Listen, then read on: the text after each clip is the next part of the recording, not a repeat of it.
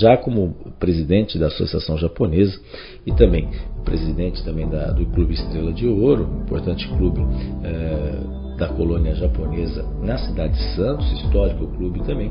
Sadal foi muito claro também, falou aí dos 115 anos, de, junto com as comemorações dos 115 anos que acontecem no próximo mês de junho, que vão se estender depois para o mês de julho também principalmente as comemorações que acontecem. E agora Santos tem um espaço, que é a Praça das Gerações, que fica ali no emissário submarino, que é a inauguração agora no final, final de março, e ela ganhou aí uma, uma dimensão de outras divulgações, de outras ações que vão acontecer ali nesse sentido.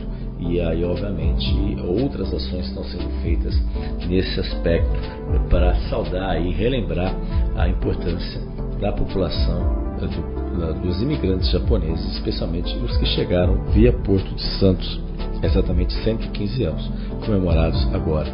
Outro fato importante que vai ser ressaltado dentro das, da, da, tradição e das comemorações e reflexão é a discussão e a apresentação do documentário, importante documentário que resgata o que aconteceu, infelizmente, naquele dia 8 de julho de, de 1943 que durante a Segunda Guerra Mundial os povos eh, descendentes não só de japoneses, mas alemães, né, e foram principalmente afetados, especialmente os japoneses, pelas nossas características, além de alemães e italianos, foram afetados e foram expulsos literalmente aqui da nossa região, eh, região litorânea, que foram impactados nesse sentido. Então isso, de certa forma, certa forma preocupa bastante, porque isso acaba uh, foi resgatado, está sendo resgatado por meio desse documentário.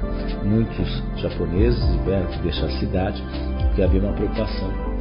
Todas as cidades litorâneas, os descendentes, desses descendentes e, e efetivamente as pessoas dos três países que fazem parte do eixo, né, que eram uh, pró pró-Hitler na ocasião, eh, os três países tiveram que ser expulsos porque simplesmente muita gente é, comentava que haveriam espiões, inclusive submarinos aqui atracados próximo ao porto de Santos aqui justamente para troca de informações. Isso nunca aconteceu, nunca ficou provado nesse sentido, mas infelizmente as pessoas tiveram que sair em 24 horas, abandonaram as cidades justamente as cidades litorâneas indo para o interior.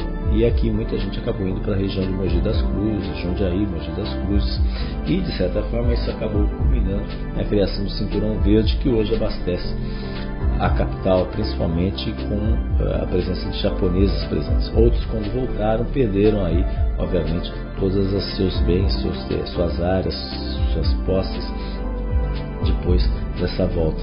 E aí muitos acabaram migrando ali, ficando especialmente na ponta da praia em razão da pesca. Enfim, curiosidades aí que fazem parte desse documentário que vai ser depois exibido posteriormente aí, conforme Sadal Nakai colocou aí para os nossos internautas.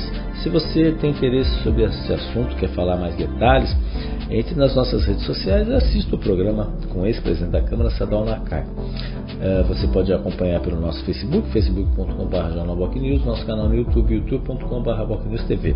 Também no nosso site bocnews.com. Lembrando que 3 horas da tarde o programa é reprisado na TV com Santos, canal 8 da Vivo e canal 11 da NET, claro. Tenham todos um ótimo dia e, obviamente, uma ótima semana também. Tchau, tchau.